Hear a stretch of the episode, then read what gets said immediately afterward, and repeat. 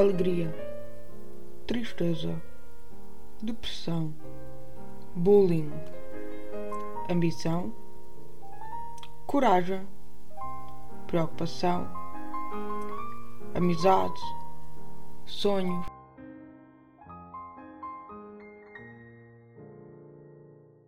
Olá, olá! Bem-vindos ao segundo episódio do As Faces da Cuca. Decidi não começar por uma faceta pesada, mas assim por umas mais levezinhas. Hoje venho falar-vos da ginástica e da alegria que ela me deu e ainda continua a dar.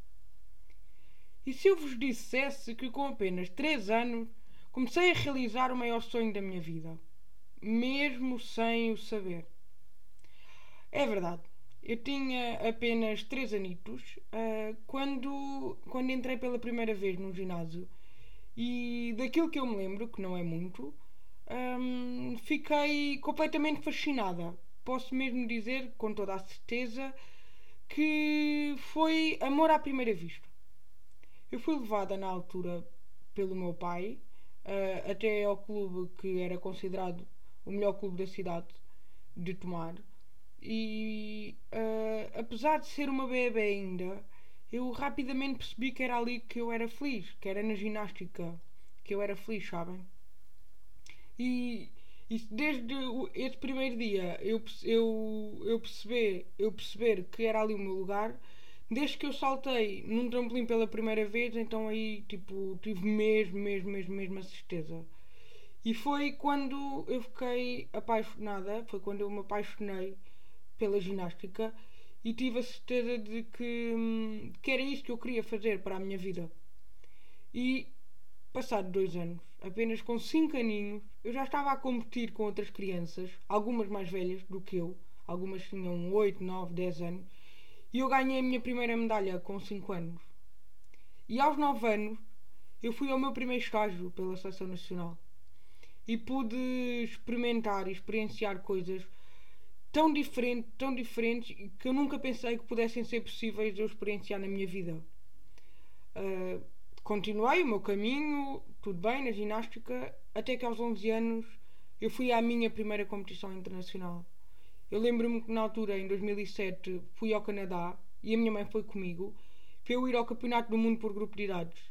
E uma miúda com 11 anos num Campeonato do Mundo é uma coisa completamente wow.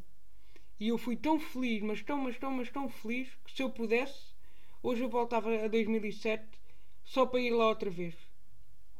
Porque foi uma sensação completamente inexplicável e foi de uma alegria e de uma felicidade extremas mesmo. Pronto, uh, ao longo do meu percurso eu, eu consegui ir lá mais duas vezes a estas provas, ao Campeonato do Mundo por Grupo de Idades, e cá em Portugal eu fui várias vezes campeão nacional. É verdade. Mas agora vocês perguntam-me assim: mas o que é que isto tem a ver? A ginástica tem que ver com o podcast As Faces da Cuca? Eu acho que tem tudo a ver. Porque a minha faceta alegre, a minha alegria, nem sempre é visível no meu dia a dia. Mas se há sítio onde eu sou mesmo, mesmo, mesmo, mesmo feliz e em que tipo a alegria toma conta do meu corpo todo, é mesmo na ginástica. Se me derem o trampolim, eu sou feliz.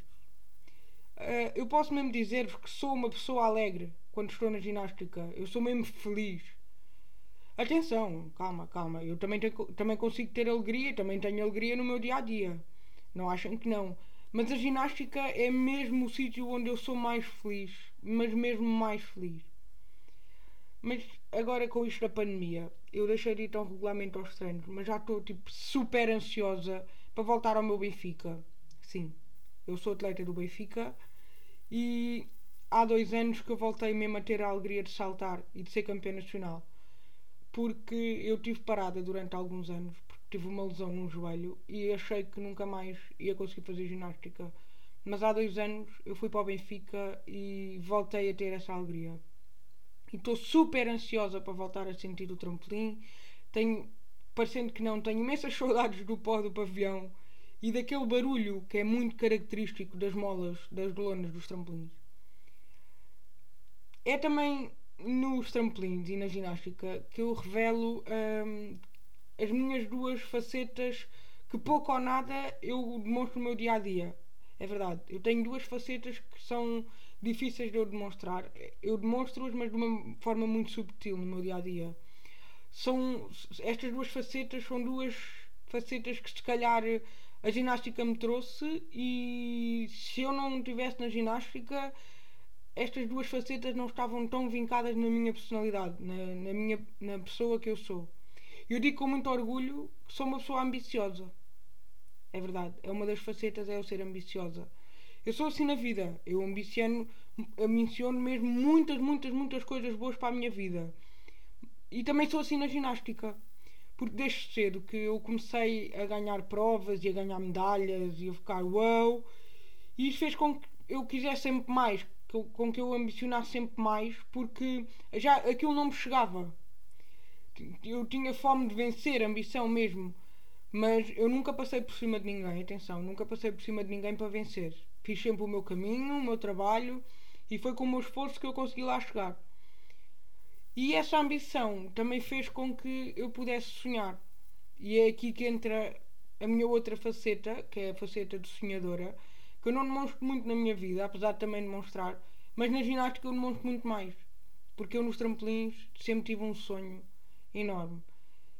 É difícil, é um sonho que ainda está por realizar, mas que ainda é, é, é possível. Eu sinto que ainda seja possível. E esse sonho é ir aos Jogos Olímpicos. É muito difícil, mas ainda é possível, e por isso eu também continuo a ter essa ambição. E talvez um dia eu consiga lá chegar.